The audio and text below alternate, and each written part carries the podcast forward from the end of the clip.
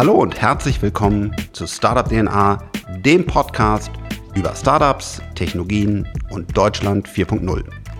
Ich bin der Frank, los geht's. Herzlich willkommen zu einer neuen Folge von Startup DNA, dem Podcast. Und äh, ja, heute freue ich mich sehr, denn äh, es ist eine wirklich wertvolle Freundin, äh, die heute in meinen Podcast äh, gekommen ist. Aber ich schätze nicht nur sie, sondern äh, ich durfte auch ihre ganze Familie kennenlernen und habe da wirklich ganz viele tolle Sachen erlebt. Aber das würde jetzt zu weit führen.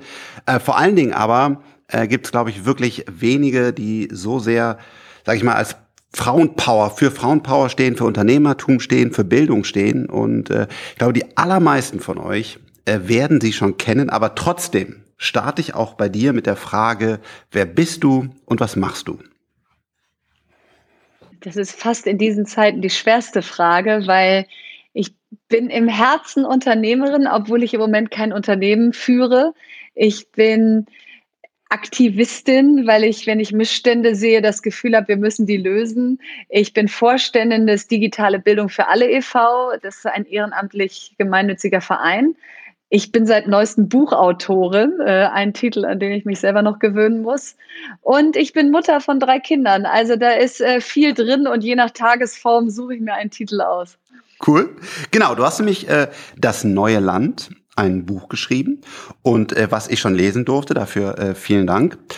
Und äh, das erste, was ich mich gefragt habe, ist, warum hast du das Ganze als Rede geschrieben? Also nicht als, äh, sag ich mal, als ich mein Buch geschrieben habe, habe ich gedacht, okay, was eigentlich so Best Case, Best Practice und dann, wie macht man genau so ein Kapitel lang und Podcasts sollen ja immer 20 Minuten genau sein, damit man und so weiter. Aber du hast es total anders gemacht. Du hast gesagt, ist mir total egal, ich schreibe eine Rede. Warum? Äh, erstens, weil das meine Form der Sprache ist. Ich halte sehr gerne Reden. Ich rede gerne Menschen an. Ähm, ich spreche gern mit ihnen, ich reiße sie gern mit.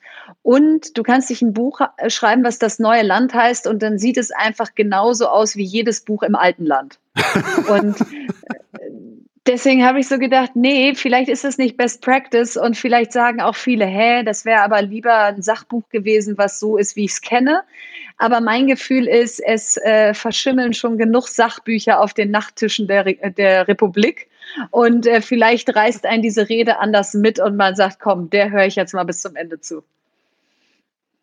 Äh, auf jeden Fall, es ist ein sehr äh, persönliches Buch. Man merkt halt auch, dass es irgendwie nicht glatt geschliffen, also das bist du. Du hältst diese Rede äh, für unser hoffentlich äh, neues Land.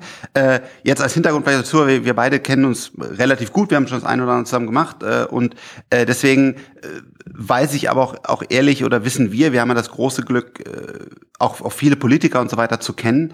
Ähm, diese Rede, die ja zum Beispiel Bildung, was ja eines seiner Kernthemen ist, ist äh, auch beinhaltet. Wie ändern wir jetzt wirklich was? Wie, wie hoffnungsvoll bist du denn? Wenn ich zum Beispiel sehe, dieser Föderalismus und, und, und wie schwer es dann ist, doch Dinge, Dinge umzusetzen. Also starten wir mal mit Bildung. Wie, wie, wie siehst du das? Und, und, und was machen wir auch mit den Lehrern, die einfach nicht mal Bock haben, ihre, ihre Overhead-Folien in PowerPoint zu übertragen, weil das schon viel ist? Müssen die dann in Rente? Also wie, wie legen wir los beim Thema Bildung? Wie kriegen wir es dann doch hin? Also ich glaube, die Zeit gerade ist so gut, da loszulegen und es hinzukriegen, wie es noch nie zuvor war, weil erstens hat jeder gerade Skin in the Game. Also alle mussten sich gerade mit diesem Thema beschäftigen und es ist so ein großer Fokus gerade drauf. Das war jetzt Jahre und Jahrzehnte nicht der Fall. So, und wenn jetzt erstmal viel Augenmerk ist, dann ist die Politik unter Druck und auch die einzelnen Akteure. Und nehmen wir jetzt mal ganz konkret ein Beispiel Schulcloud. Da haben wir uns in der Vergangenheit, als noch nicht so viele hingeguckt haben, erstens erlaubt, dass jedes Bundesland, was möchte, seine eigene entwickeln kann. Können wir ja gleich nochmal vertiefen. Dann haben wir vom Bund das Hasso-Plattner-Institut beauftragt, bitte auch eine zu entwickeln. Dann haben wir amerikanische Lösungen wie Microsoft Teams, Google Classroom eingesetzt. So, und jetzt sind wir an einem Punkt, wo wir folgendes Dilemma haben. Wir möchten die amerikanischen Plattformen nicht in unseren Schulen haben, weil wir ähm, nicht auf deren Datenschutzregeln laufen wollen, weil wir nicht auf deren Servern laufen wollen, weil wir die aus der Schule raushalten wollen. Mhm. Wir haben aber nicht wirklich eine Alternative, die morgen so einsatzfähig ist, dass alle Schulen sie nutzen könnten. Wenn wir uns jetzt nicht mal auf eine festlegen und sagen, die HPI Cloud ist jetzt am weitesten qua Mittel, die in sie investiert wurden, äh, qua Entwicklungspower, die das HPI da reingesteckt hat. So, und jetzt müssen wir mal in irgendeinen sauren Apfel beißen. Und bisher waren wir eigentlich immer im Bildungssystem nur gegen irgendwas und haben uns aber den Luxus erlaubt, nicht zu sagen, wofür wir denn dann stattdessen sind. Und jetzt glaube ich, müssen wir diese Weichen stellen. Und mein Gefühl ist, da geht gerade was. Also wenn im Kanzleramt plötzlich die Kanzlerin mit den Kultusministern spricht und sagt, jetzt kriegt mal jeder Lehrer ein Dienstgerät, dann mag es dir wie 1999 äh, vorkommen. Aber dann ist das die Voraussetzung, dass da überhaupt jetzt was geht. Also da ist gerade viel im Gang und äh, ich werde nicht müde, äh, den Optimismus zu behalten, dass wir da jetzt richtig was erreichen können. Das ist gut, denn ähm, du bist ja da wirklich sehr, sehr engagiert und auch wirklich äh, ohne Eigeninteressen, das muss ich einfach jetzt auch mal sagen. Also da danke für äh, dafür, was wirklich unfassbar. Aber für mich, ich bin ja quasi mehr so der der Technologie-Guy, der Startups bauen will, mhm. ich werde da schon wahnsinnig. Ne? Und, und du schreibst ja auch in deinem Buch, zum Beispiel, jetzt soll jeder, jeder äh, Lehrer eine E-Mail bekommen. Und das hast du auch im Guten geschrieben, glaube ich. Ich denke nur. Mhm. Eine E-Mail-Adresse. Dann e können wir Ihnen auch mehr als eine E-Mail genau. schicken. Das ist ja genau, ja, sorry, ja genau. Nicht, ja, genau, eine E-Mail-Adresse. Ja. So. Äh, mhm. Da habe ich gedacht, wie, wie bleibst du da ruhig? Weißt du, weil, weil ich, also da denke ich so, eine E-Mail, das, das ist ja Wahnsinn. Das, also, aber du hast einfach, du sagst, das ist so wichtig, deswegen bleibe ich einfach dran. Also ich bin ja eigentlich sonst ein ungeduldiger Mensch und auch jemand, der schnell Resultate sehen möchte und der auch so aller Lean Startup, äh, MVP, also Minimum Viable Product rausstellen, verwerfen, anders machen. Das geht in dem Bereich nicht.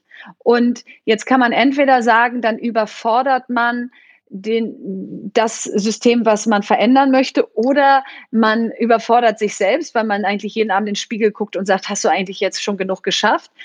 Oder man nimmt die Perspektive der Parkbank mit 80 ein. Und das ist mein Mittel der Wahl. Ich sitze auf der Parkbank mit 80 Jahren und sage, das haben wir ja gerade noch mal hingekriegt. ähm, und ob das dann durchgebrochen ist, als ich 52 war, jetzt bin ich 41 oder 45 oder so, ist dann in der Rückschau vielleicht nicht mehr so wichtig. Wichtig war, dass wir es geschafft haben.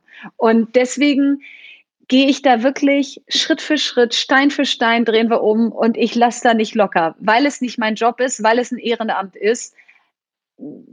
Sage ich ja nicht, äh, ich brauche jetzt meine Beförderung oder so, sondern das ist einfach mein Ding. Und da werde ich denen auch in fünf Jahren noch auf den Keks gehen, wenn da nichts vorangeht.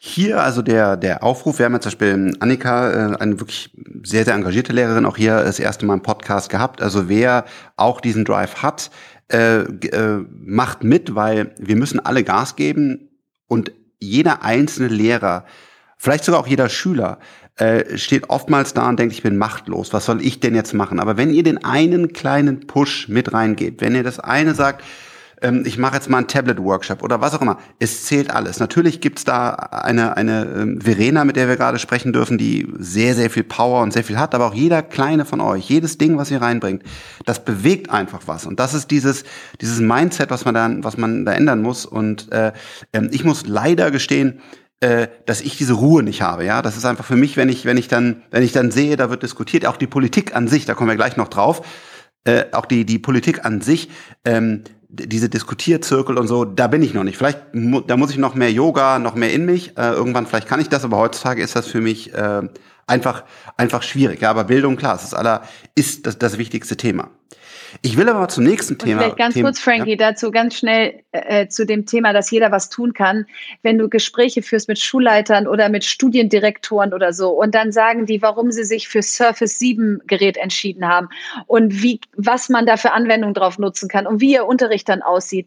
Wir haben so viel Kompetenz an der Front und Annika Buch ist ein Beispiel. Da gibt es eine Sibylle Heinemann in Bayer, da gibt es ganz viele tolle andere den müssen wir mehr Stimme geben. Und auch das verstehe ich als meine Rolle. Es geht nicht darum, die Verena-Show 24-7 zu senden und zu sagen, ich habe jetzt hier die Bildungsexpertise gefressen, äh, sondern es geht darum, denen mehr eine Stimme zu geben, die dieses Thema jeden Tag an der Front machen und die das da zum Teil sehr gut machen. Und deswegen fand ich das nochmal einen ganz wichtigen Hinweis. Ja, und äh, genau, deswegen, ähm, was auch, wo du gerade jetzt einen Namen genannt hast, äh, Surface, ähm, da wird ja auch oftmals gesagt, aber keine Microsoft-Geräte und keine Apple-Geräte. Und da müssen wir, glaube ich, sagen, lass uns doch überhaupt mal starten. Und dann, wenn wir Microsoft irgendwann gegen was Tolles Europäisches, was heute nicht gibt, austauschen, auch gut. Also bitte, bitte keine Diskussion, ob Apple, Microsoft oder Linux oder Dell oder whatever ähm, fokussiert euch darauf, erstmal überhaupt äh, starten zu können, weil allein darüber habe ich auch mit Annika schon viele äh, Diskussionen wieder geführt mit anderen Leuten. Darf es denn Windows sein oder darf es denn das sein? Ähm, das nächste Thema in deinem Buch oder ein, ein großer Themenblock Block bei dir ist die, ist die, die Politik.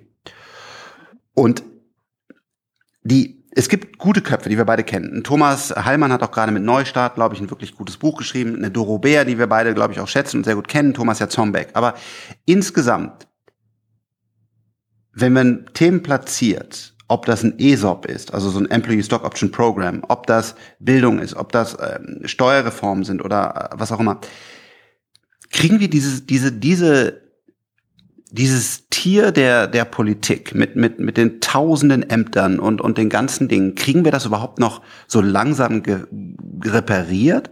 Oder muss da Schumpeter, also der kreative Zerstörer her und wir eigentlich mal draufhauen und quasi neu starten? Weil es ist so eine, diese Lehmschicht, wie man sie ähm, in der Wirtschaft nennt, die ist für mich so übermächtig in der Politik irgendwie. Also du, alles, was du da reinwirfst, auch wenn dann eine Doro Bär zum Beispiel, die auch clever ist, sagt, das machen wir, dieser Apparat darunter.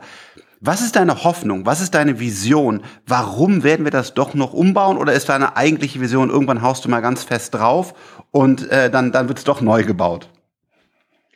Genau, also ich glaube, die Frage ist ja der, wo hast du den höchst, größten Hebel, was zu verändern? Und intuitiv sind wir beide wahrscheinlich sozialisiert, dass wir ja nicht bisher in Konzerne reingegangen sind, gesagt haben, guten Tag, darf ich bei Ihnen bitte Vorstand werden? Ich würde Sie gern disrupten, sondern äh, wir haben ja eigentlich dann ein Unternehmen gegründet, was äh, aus unserer Sicht die Disruption herbeiführen kann. Der Analogie folgend müsste man eigentlich eine neue Partei gründen und sagen, die hat von Anfang an digitale Landesverbände.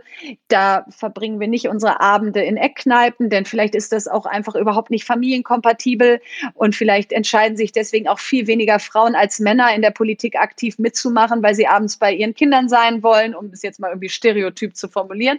Also kann man da nicht auch ganz viele Weichen neu denken, wenn man es neu macht. Und auf der anderen Seite ist Politik natürlich auch ein System, Demokratie, Parteien, Mehrheiten, Kompromisse, was vielleicht auch nicht so schwarz-weiß tickt wie äh, lebst du noch oder bist du schon disrupted? Mhm. Und deswegen kann die Antwort auch sein zu sagen, nee, du musst Teil dieses Systems werden und dann musst du aber das Rückgrat behalten, sehr unideologisch, pragmatisch unabhängig zu bleiben. Also was meine ich damit? Ich hätte kein Problem zu sagen, wofür stehe ich jetzt die nächsten vier Jahre und was will ich erreichen und woran lasse ich mich messen. Und das können wir auch gerne auf einer Website äh, festhalten und einen Ticker daneben machen und den Projektfortschritt pro Versprechen abbilden. Und wenn ich den nicht erreiche, dann bin ich auch wieder weg, weil dann war ich keine gute Vertreterin der Überzeugung, für die ich einstehe. Und dann war ich auch keine gute Interessensvertreterin der Bürger von Bürgerinnen. Äh, ja, alleine, was du da jetzt gerade äh, schon wieder alles erzählst, da, da ist natürlich mein Herz, äh, schlägt direkt höher. Alleine eine Website, wo man sagt, das ist ein Projektplan, das sind meine Ziele, die hake ich ab, da bin ich transparent. Äh, sowas habe ich aber in der Politik noch nicht gesehen, außer in einem Land, was ein, ein meiner Meinung nach auf jeden Fall nicht ideales ähm, politisches System hat, nämlich äh, das liebe China. Ähm, da haben die das dann den Fünfjahresplan, Zehnjahresplan, Hundertjahresplan und der ist dann auch nicht immer vielleicht der ist sehr ambitioniert, aber natürlich auch sehr machtbegierig. Äh, aber ähm, das fehlt mir manchmal auch, was du schon alleine sagst, dass ein Politiker einfach mal sagt, wofür stehe ich eigentlich? Also was ist mein Plan? Was sind meine Checkboxen? Also was möchte ich? Das wäre schon eine große, äh, das wäre schon eine große Revolution. Also äh, vielleicht aber, aber auch eine neue Partei. Das kannst du in einer Demokratie machen. Ne? Das kannst du in einer Demokratie machen. Es müsste einfach mal einer vorangehen und die Latte ein bisschen höher legen. Weil wenn der erste Politiker, die erste Politikerin sagt, ich mache mich jetzt messbar und dann ja, Gehen die ja. Bürger auf diese Seite, dann fragen sie den nächsten, wann machen sie sich denn irgendwie mal messbarer? Und ich glaube sehr an positive Veränderungen aus, du gehst voran und reißt andere mit. Also so das Gegenteil des Wutbürgers ist wahrscheinlich der Mutbürger. äh, der würde ich gerne sein. Ja, ja, diese Wutbürger, ähm, na, das führt zu weit. Was da in Berlin abging bei euch, du, das war einfach, ähm, ja, das war, eine andere Nummer. Ja, das war nicht gut. Aber toll, dass, dass, dass Thomas Heilmann, den ich jetzt nur mal als Beispiel nenne, auch wirklich ein, ein Buch ja Neustart äh, ähm, äh, geschrieben hat und da auch gute, gute Konzepte drin hat. Also ähm, die müssen jetzt nur die ganzen Parteien mitnehmen und aufwecken und das wird wird äh, wird schwierig. Der nächste große Bereich deines Buches ist die Gleichberechtigung. Und da stehst du ja mhm mit deinem zum Beispiel Stay, Stay on Board auch sehr stark dafür, hast viele große, äh, große Köpfe dafür gewonnen. Und Stay on Board ist ja nicht nur für die Frau, sondern kann auch für den Mann sein, der seinen Vater pflegt, um jetzt nochmal ein Stereotype zu nehmen. Ja, oder krank ist. Oder ja. krank ist, genau. Ähm, so, ist auch echt immer schwierig. Man hat schon echt auch viele Stereotypen, wie nennt man das in seinem, seinem Gehirn, weil wir halt immer wissen, mhm. Frau hat Kinder und ist mhm. alles äh, schwierig. Mhm. Und ja. Also ich versuche, hau mir da gerne auf die Finger, wenn ich da wieder zu sehr. Aber nehmen wir mal das Mach Beispiel, ein, ein, Beispiel, der, äh, mein, mein Vater erkrankt, ich hoffe nicht, er ist noch gesund. Äh, ich kümmere mich, will rausgehen. So. Das ist deine Initiative. Stay on board. Ähm, meine. Ganz kurz vielleicht dazu. Du willst, also das klingt jetzt so, der ist krank, ich will rausgehen, dann will ich irgendwann wiederkommen, dann schaue ich mal, äh, ich kann euch noch nicht sagen, wie lange. Nee, das geht nicht mit einem Vorstandsmandat, ja. Aber dein Vater erkrankt akut, wird auf die Intensivstation eingeliefert und du sagst, ich muss da jetzt hin und ich kann dir jetzt gerade nicht sagen, sind das drei Tage, drei Stunden, drei Wochen? Also sage ich jetzt, ich bin jetzt vier Wochen, ruht mein Mandat, denn ich muss mich jetzt um meinen Vater kümmern. So, und das wäre aktuell eine Situation, die nicht abgebildet ist im deutschen Aktienrecht. Du kannst als Vorstand keinen Ruhezustand einläuten, der nicht dazu führt, dass du dein Mandat niederlegen musst. Okay. Und das gilt bei Krankheit übrigens auch. Tina Müller, Anfang dieses Jahres passiert, von einem Tag auf den anderen sehr krank geworden, ähm, musste operiert werden, war von einem Tag auf den anderen weg. Ein ungeklärter Zustand fürs Unternehmen. Da wird dann ein Stellvertreter berufen, aber sie haftet voll weiter. Und das kann man jetzt sagen, ja, dann ist das halt so. Aber das führt ja dazu, dass du das Gefühl hast, wenn ich da oben Vorstand werde, dann gibt es eine Zero Tolerance, dass ich irgendwie ausfalle. So, und da frage ich mich 2020, wie nah an der Realität ist das und was wollen wir mit so einem Vorbild bewirken? Dieses always on, ich kann immer, bei mir gibt es keine Schwäche und wenn ich eine habe, zeige ich sie nicht, finde ich jetzt nicht so inspirierend. Da bin ich bei dir, aber es kommt ja auch, sorry, ist gleich wieder Stereotype, auch von Frauen und Kindern. Und auch. Auch. Und da ist ja vier Wochen wahrscheinlich zu wenig. Da reden wir eher über, oder ist das dann auch was, wo du sagst, weil mein Problem ist folgendes. Ich bin jetzt wieder der, der, äh, ich baue mein Unternehmen auf, ich finanziere die, ich will endlich mal, dass wir in Europa irgendwas gebacken kriegen im Technologiebereich. Das ist mein große, mein großer Wunsch. Und ich stehe, verstehe genau das, zu sagen, eigentlich brauchen wir mehr Menschlichkeit. Wir, ähm, was auch immer das für ein Ereignis ist, da muss immer einer drei Monate rausgehen. Jetzt weiß ich auf der anderen Seite aber auch, wie schwierig das ist, aus Europa heraus endlich mal ein Unternehmen aufzubauen, was 50 oder 100 Milliarden wert wird, weil ansonsten ist es nicht relevant für das globale Ecosystem. Und wie du jeden Tag deine Leistung bringen musst, wie hart ist es, Fundraising zu machen, das Geld zu bekommen, die richtigen Entscheidungen zu treffen und so weiter. Und da einfach mal zu sagen, äh, jetzt sind wir mal drei, vier Monate raus und dann gucken wir mal, äh, ob unsere Satelliten dann immer noch die besten sind. Es hängt nicht alles am CEO, wobei leider auch, muss ich sagen, die Unternehmen, die wirklich erfolgreich sind, oftmals an Steve Jobs, an Elon Musk, an Jeff Bezos doch sehr, sehr stark hängen. Nicht ideal. Das Google-Modell verteilt es besser. Aber sagen wir mal, leider ist die Erkenntnis, eine Person ist relativ wichtig für ein Unternehmen. Ist zumindest meine statistische Erhebung. Und jetzt sage ich, der Elon ist drei Monate raus. Ich komm, weiß, wo du menschlich herkommst. Aber aber das würde ja im Umkehrschluss bedeuten, Frankie, dass keine Frau ein großes Unternehmen gründen kann, wenn sie in, zum Zeitpunkt der Gründung äh, in diesem wunderschönen Wort gebärfähigen Alter ist. Weil dann fällt die irgendwann drei Monate aus. Nee, dann können wir die jetzt schon gleich von Anfang an nicht finanzieren. Und am Ende ist genau das, was gerade passiert. Man ist ja eh im Generalverdacht. Es ist ja jetzt nicht so, vielleicht möchte irgendeine Frau gar kein Kind haben. Vielleicht gründet die mit 32, aber sie kriegt vom Venture Capitalist trotzdem kein Geld, weil der denkt, oh Gott, die wird morgen schwanger. Vielleicht möchte die weder heiraten, noch steht die auf Männer, noch möchte die schwanger werden. Das schwingt aber alles mit aus, stell lieber keine 32-Jährige ein oder fande keine 32-jährige Gründerin. Wenn dieses Thema geregelt wäre aus eine Gründerin, eine Vorständin kann bis zu sechs Monate Ruhezustand machen, mehr auch nicht, also nicht anderthalb Jahre Elternzeit oder so. Mhm. Und du könntest über dieses Thema offener reden und du könntest sagen, du bist nicht generalverdächtig, sondern du könntest sogar sagen, ich möchte auf jeden Fall gerne zwei Kinder kriegen. Ich bin eher so der Typ, der wahrscheinlich so drei Monate rausgeht oder sechs oder drei Wochen dann verliert es doch irgendwie an Schrecken. Also es ist ja nicht so, dass weil wir es nicht geregelt haben, ist es im, im Moment alles super, sondern nee, es blockiert uns genauso. Fair enough. Und also, also und ich finde, finde es auch gut, dass du da das Thema auf die Agenda setzt. Ich wollte nur jetzt quasi als Hardcore-Gründer, Technologie-Guy und auch Girl sozusagen, also sagen, das ist manchmal schwierig im Startup-System, weil unsere Welt, die du ja auch kennst, ist auch schon tough, ne? Also wenn du ins Fundraising gehst und so, das brauche ich dir nicht tough. zu erzählen. Und das ist alles nicht so easy. Und wir haben zum Beispiel bei uns gerade, ähm, ich weiß nicht, ob du es öffentlich machen will, das will, will ich den Namen auch nicht nennen. Ähm, wir haben bei uns gerade eine sehr starke Gründerin, die, die du auch persönlich kennst, im Portfolio. Die hat gerade wieder ein Kind bekommen. Und, und wir, wir, wir haben sie dadurch begleitet, indem ich dann auch teilweise äh, mit meinem Team hier den Vertrieb für sie übernommen habe. Also ähm, ich glaube, es würde sie auch so widerspiegeln, hoffe ich, äh, dass wir da schon sehr freundlich sind und auch, auch versuchen, das zu ermöglichen. Ähm, ich sehe auf der anderen Seite halt auch immer nur die Realität, wie knallhart unser Geschäft ist und wie ich auch manchmal sogar unseren Gründern, ob, auch ob männlich oder wenn Frau nach Aber dem hat dieses Unternehmen jetzt Schaden genommen, von dem du gerade sprichst? Also sagst du, das ist jetzt gerade ein bisschen vom Kurs abgekommen. Jetzt müssen wir nicht bei dem Einzelfall bleiben, weil da wollen wir jetzt ja nicht auf ihr rumreiten. Aber ich habe ja nun selber drei Kinder gekriegt. Ich bin 41. Ich bin nach drei Monaten immer wieder gekommen. Ich bin auch in diesem harten Geschäft. Ich habe kein Unicorn gebaut, aber ich glaube, ich habe mir das Leben auch nicht immer äh, so bequem wie möglich gemacht. Also Frauen sind kein Totalausfall, nur weil sie mal Mutter werden. Und, und gleichzeitig, wenn sie am nächsten Tag wieder wie so ein Roboter funktionieren sollen, das ist doch nicht also weißt du, da verlangst du ihnen was ab, das werden sie vielleicht sogar leisten, wenn, wenn sie im Spiel bleiben wollen.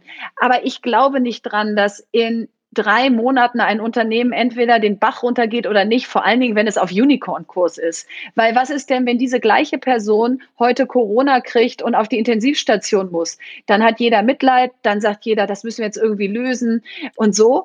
Also warum muss man sich als Mutter schuldig führen und als Kranke kriegt man Mitleid? Nein, äh, ja, ja, total bei dir und ich, ich habe ja auch keine Antworten. Und wir haben ja bei uns, äh, wir haben es gerade durch Zufall äh, im Interview, hab ich, dafür habe ich rausgesucht, wir haben bei uns fünf Ehepaare alleine im Portfolio und wir haben keinen Riesenfonds. Also äh, wir haben, glaube ich, wirklich ähm, viele Gründerinnen dabei. Wie gesagt, wir haben gerade die Zeit, wo, wo ich dann auch bewusst Dinge mit übernommen habe und auch, auch mein Team, muss man auch fairerweise sagen, Dinge bewusst übernommen habe von der Gründerin. Ähm, aber genau, aber ich wollte auch nochmal ansprechen, ähm, es ist manchmal in der Realität nicht einfach. Ne? Und ich habe zum Beispiel eine, nee, eine, eine, eine der schlimmsten Dinge, die ich in meinem Leben getan habe, war, oder, also, oder wie was sehr Unschönes, war, es kam die Apple Watch raus. Mhm. Und wir waren einer der wenigen, der weltweit Zugriff auf diese Apple Watch vorher bekommen hat. Und ähm, es ruft mich äh, ein Designer von uns an und sagt, ja, äh, da kann ich äh, jetzt nach Amerika fliegen, da habe ich Zugriff und so, aber ähm, meine Frau, die bekommt vielleicht bald ein Kind, aber das soll ein bisschen später kommen. Äh, soll ich da hin, Frank, oder nicht? Und dann habe ich gesagt, ja, ich weiß nicht, also ist ja beides super, also das Kind ist noch wichtiger, aber die Apple Watch ist auch super. Und dann, dann ist er echt zur Apple Watch geflogen und dummerweise hat er halt Kam deswegen ja, so. Und das sind total harte, scheiß Entscheidungen. Auf der einen Seite wollte ich ihm auch äh, in seinen Karrierenschritt, weil es ist, jetzt denkt man, in welcher Welt lebt der Frank, aber für uns Geeks ist so Technologie echt wichtig. Also wir finden so, wenn so ein Apple Watch rauskommt und wir die irgendwie äh, mit dem CEO persönlich, äh, mit den klügsten Köpfen äh, programmieren dürfen, ist das für uns auch ein Highlight. Total. Was, was natürlich viele denken, was erzählt Geeks, der Frank da? ihr Geeks habt im Falle äh, von ganz vielen Produkten auch echt Frauen als Kundinnen. Und ich glaube, glaube, das ist Kundin immer wichtiger, wenn sie da oben so eine Männer-Geek-Truppe sehen und sagen, aha, die hat jetzt irgendwie eine Zyklus-App entwickelt, dann sagt man, weiß ich nicht, ob ich die unbedingt in Zukunft noch nutzen will. Und das Gleiche gilt mit künstlicher Intelligenzlösung und Total. so weiter. Und insofern ist es ja ein Business Case, wenn Frauen mitmachen. Ist ja nicht eine soziale Geste.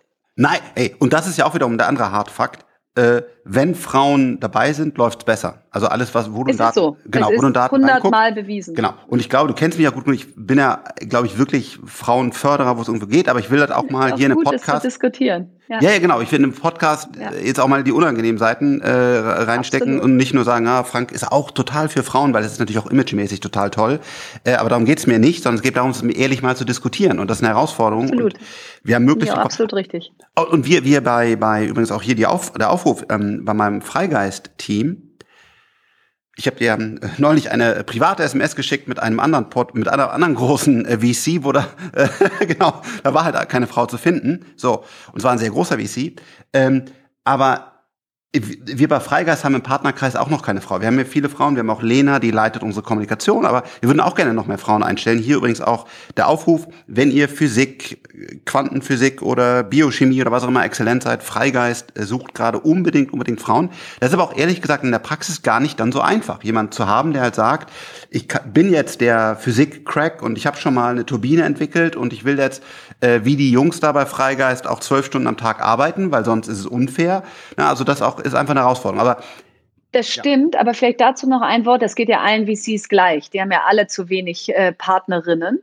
Ja. Und jetzt kannst du ja sagen, die Schablone, die da angelegt wird, die mag ja sein, du hast schon mal einen Exit über äh, 500 Millionen gemacht oder über 100 Millionen.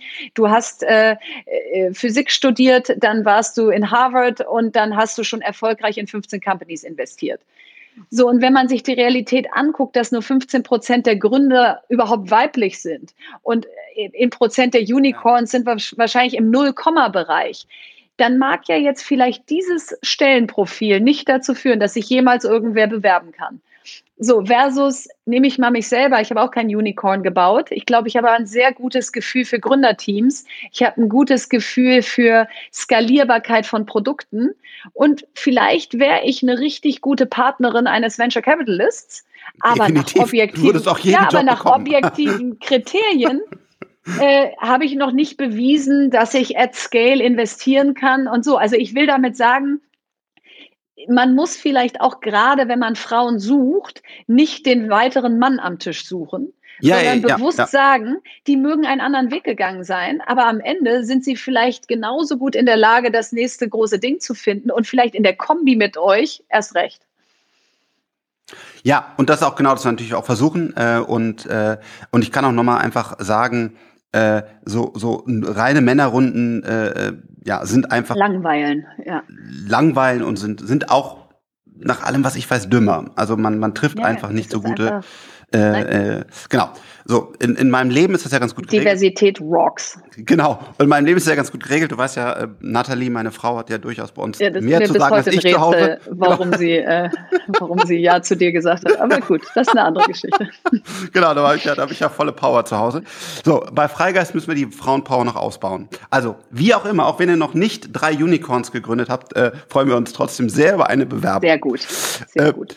Das andere Thema, was, was, was, ähm, wo wir auch schon mal zusammengearbeitet haben, ist Startup-Teams, was von dir ja auch ist. Äh, und äh, da wollte ich nochmal so ein bisschen, äh, auch für uns Hörer, dass du nochmal kurz sagst, vielleicht, was ist das? Ja. Und äh, kann man sich da noch bewerben? Also was, was ist die, ja. die Idee davon? Ja, also Startup Teams ist eine Non-Profit-Initiative für 13- bis 19-Jährige äh, mit dem Ziel, unternehmerisches, und Denk äh, unternehmerisches Denken und Handeln bei Jugendlichen zu fördern, die das vielleicht nicht qua Elternhaus, Mentoring, Sozialisierung mitkriegen. Denn ich bin fest überzeugt, Venture Capital ist die Demokratisierung von Wohlstand. Ein Venture Capitalist fragt nicht, wer ist dein Vater, wie viel Geld hat der, hat der schon mal einen Bankkredit gekriegt, sondern Venture Capitalist guckt dich an und sagt, ist deine Idee gut, bist du gut, will ich in dich investieren. So, und wenn das so ist, dann müssen wir doch möglichst viele an diese Startlinie schieben und dann ist es völlig egal, ob die aus einem Akademikerhaushalt kommen, aus, ob der Vater oder die Mutter Unternehmerin ist. Und das ist in Deutschland bisher nicht so. Also bisher haben wir eh viel zu wenig Gründerspirit und wenn, viel zu homogen. Und Startup Teams setzt sich dafür ein, dass viel mehr Jugendliche und Kinder aus unternehmerfernen Haushalten motiviert werden zu sagen, du bist genauso gut wie jemand anders, deine Idee zählt genauso viel. Und da kann man auf die Seite gehen, da gibt es Mentorenprogramme, Bootcamps, Videotutorials zu allen Themen, einen Bundeswettbewerb einmal im Jahr, wo man seine Idee einreichen kann. Die gehen jetzt mit TikTok eine äh, Kooperation ein, wo sie lernen, mit TikTok stark fördern, damit du eben auch die Jugendlichen von, von diesen Zielgruppen da erreichst, wo sie sind und nicht irgendwie in der FATS äh, eine Anzeige schaltest. So. Danke, danke. Ich habe für mein, sorry, total äh, anderes Thema, aber ich habe für meinen TikTok-Launch so viel Hate bekommen. Was machst du bei TikTok? Solche schlimmen Dinge. Für alten Säcke doch, wie du da und so. Ja, ja und, und da sind doch nur die Hartz-IV-Empfänger und keine Ahnung was. Und ja, einfach mal, genau, einfach mal drauf zu gucken, dass es halt eine Plattform ist, die auch ihre Nachteile hat. LinkedIn übrigens auch, die ich auch sehr mag. Also jede Plattform saugt Daten und geht damit um. Also cool, dass er da die Kooperation macht. Das heißt, ähm, ich durfte auch schon mal dabei sein, das ist echt cool. Also, äh, was du da aufgebaut hast, super, super cool und kann alles genau unterstreichen. Ähm, gibt es schon Gründer, die auch so ein bisschen gezuckt haben, also wo man sagt, die werden überleben, da, da funktioniert die, da funktioniert die Idee aus diesem Wettbewerb oder äh, braucht das noch Also ich glaube, der, der Anspruch ist ja ganz klar nicht zu sagen, wie erkennen wir jetzt früh äh, ein Unicorn, greifen das ab und haben schon bei den 15-Jährigen irgendwie. So, das wäre super, dass, wenn, wenn wir einen 15-Jährigen, eine 16-Jährige entdecken, die ein Riesending bauen will, dass die auf keinen Fall mehr verloren geht. Aber es geht fast noch mehr darum, und das können wir eben schon flächendeckend sehen, dass wenn du mit 14 schon mal ein, auf einer Bühne standst und deine Idee gepitcht hast, wenn du mit 16 schon mal die verteidigt hast vor einer Jury, ja, dann geil. bist du mit 22 mhm. so viel näher dran, es nochmal zu machen, als wenn du mit 22 sagst, ich, wer bin ich denn? Ich kann das doch gar nicht und so.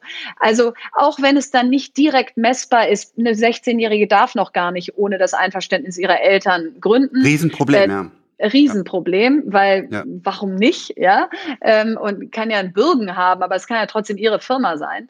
Ähm, aber da habt ihr übrigens bei einer Lösung auch gefunden, da habe genau. ich im Startup-Teams auch gesprochen, genau, ist ja für euch ein Riesenproblem, ja. Genau, genau. Und da haben wir aber eine Lösung gefunden, wie wir das vor allen Dingen auch transparent machen, welche Wege gibt es und wie könnt ihr euch erstmal von euren Eltern vertreten lassen, bis ihr 18 seid und dann gehört die Firma euch und, und, und. Aber Darum geht es. Früh damit in Berührung kommen, früh positive Erlebnisse haben und mal Unternehmertum aus der Schublade zu holen, das können irgendwie nur die Reichen oder die Erben oder die Geeks oder so, sondern nee, das, das kann erstmal im Prinzip jeder. Und dann müssen wir aber gucken, ist die Idee gut genug? Bist du gut genug? Also natürlich zählt dann da auch Exzellenz, aber die müssen wir ja flächendeckend beibringen. Und das ist das Ziel von Startup Teams. Sehr, sehr cool. Also äh, bewerbt euch da. Ich glaube, es ist wirklich eine, eine, eine tolle Chance. Oder nehmt auch einfach nur den Spirit mit, weil das genau brauchen wir. Jeder, jeder kann gründen. Und äh, wenn man nachher so Erfolgsmenschen wie Verena sieht, denkt man, ja, das, äh, die ist irgendwie durchgestartet wie eine Rakete oder bei mir oder wo auch immer. Wir haben alle unseren harten Weg gegangen. Wir haben alle. Aber hallo. Ich weiß noch, als ich meine erste Präsentation gehalten habe für eine Software, die ich gebaut habe, damals noch mit äh, äh, Pascal programmiert, ähm, dann hat der hat der Kunde gesagt, wortwörtlich eine so schlechte Präsentation habe ich in meinem ganzen Leben noch nicht gesehen. Also wir haben, also zumindest ich habe wirklich Scheiße gestartet und äh, lasst euch davon überhaupt gar nicht unterkriegen, sondern macht einfach und das ist das Wichtige zu starten und das ist Startup Teams halt eine eine echt tolle tolle Möglichkeit. Und wenn du früh hinfällst, tut's weniger weh. Ne? In unserem Alter jetzt zu starten und hinzufallen hat eine ganz andere Flughöhe, als wenn ich mit Ende Ende 19 Anfang 20 stolper. Ja. Ähm, was, was ich dich fragen wollte, du hast ja gerade gesagt, du machst jetzt echt sehr, sehr viel, ja, so ganz viele Hüte auf, was, was ja auch das Leben ähm, lebenswert macht und was sehr cool ist. Aber hast du so, ein, so einen Plan für die nächsten 12, 18 Monate, worauf du dich fokussieren willst? Äh, was vielleicht auch mal sagen, ein bisschen Pause oder sagst du, jetzt liegt mir gerade Startup-Teams oder die Politik am Herzen oder? Mhm. Also Pause kann ich, glaube ich, nicht. Ähm, äh, wollte ich wollte ich konzeptionell schon oft machen, hatte ich mir unter anderem für dieses Jahr explizit ja, genau. vorgenommen. Genau. Ja, ja, Hat ja. ja super funktioniert. So, also ich glaube, wenn ich Pause ankündige, dann drehe ich erst richtig durch. Insofern ähm, habe ich damit jetzt mal aufgehört, Pausen anzukündigen. Ähm, nee, Pause werde ich nicht machen.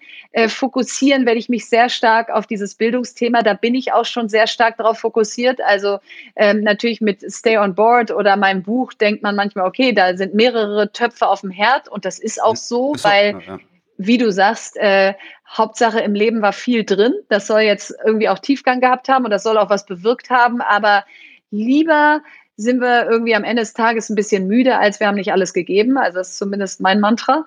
Ähm, und deswegen Bildung ist schon mein absolutes Prio-Thema. Und gleichzeitig möchte ich auch äh, gesellschaftspolitisch wirken. Ich kann gerade schwer ertragen, 41 zu sein, noch viel Lebenszeit vor mir zu haben, Kinder zu haben und zu sagen, ja, sorry, aber äh, was soll ich schon tun? Und ich habe große Lust, eine Bewegung zu starten, Leute ins Machen zu kriegen, wieder diesen Spirit zu verbreiten. Es kommt auf jeden Einzelnen von uns an und nicht irgendwer wird dein Leben für dich richten. Die Politik wird nicht alleine die Rahmenbedingungen setzen. Wir Startups werden nicht alleine äh, Innovation und Disruption hinkriegen und Konzerne werden nicht alleine Arbeitsplätze sichern, sondern wir müssen viel mehr zusammen machen. Und insofern wie auch immer der Weg aussieht, ob er in die aktive Politik geht oder ob er hm. Bewegungscharakter behält.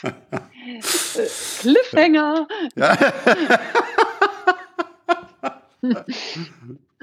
Nein, also da, da muss, äh, genau, da, da, da, brodelt es irgendwie in mir, diesen, diesen Hebel mehr umzulegen und das Buch ist da sicherlich ein ganz großer erster Schritt. Eine, eine, ich weiß nicht, ob du mit ihr befreundet bist, aber eine, eine ähm, Gründerin, die du, ich glaube, finanziert, auf jeden Fall unterstützt hast, von Kitchen Stories, ist ja gerade in die Politik gegangen. Ja. In die SPD, ne? Die hat ja diesen Schritt ja, gemacht. Die Verena Huberts, ja. Genau. Äh, da, jetzt finde ich so ein bisschen schade, dass die Kevin Kühnert cool findet, aber das, man muss ja verschiedene politische. Nee, ich finde das total cool. Äh, wir brauchen Diversität. Es müssen jetzt auch nicht alle in eine Partei rennen und da das Gleiche sagen und alle klatschen. Das ist ja nicht repräsentativ. Und ich war die Erste, ich war nicht die Erste, die sie beglückwünscht hat, aber ich habe sehr laut geklatscht, obwohl ich jetzt äh, wahrscheinlich nicht in die SPD gehen würde. Aber Verena ist so authentisch, die ist so motiviert, die, die treibt seit Jahren so viel Veränderung auch in dieser Partei. Die ist, die ist einfach so ein Glücksgriff für diese Partei. Und, äh, und insofern allein, dass mal jemand wechselt. Wir haben in Deutschland die wenigsten Querwechsler in die Politik in Europa hat die Hertie School of Governance gerade erhoben.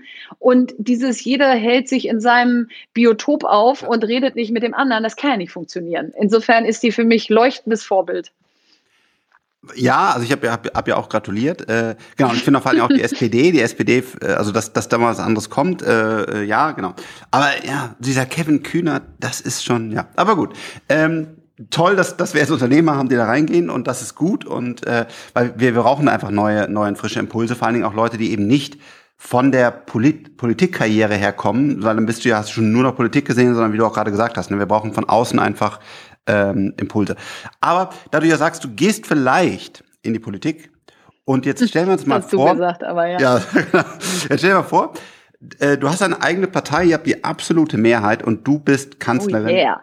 In Deutschland. Wie sehen denn dann deine ersten 90 Tage aus? Was würdest du so richtig gerne mal sagen? So, das sind meine ersten 90 Tage, ihr könnt euch ja. alle mal schön anschnallen.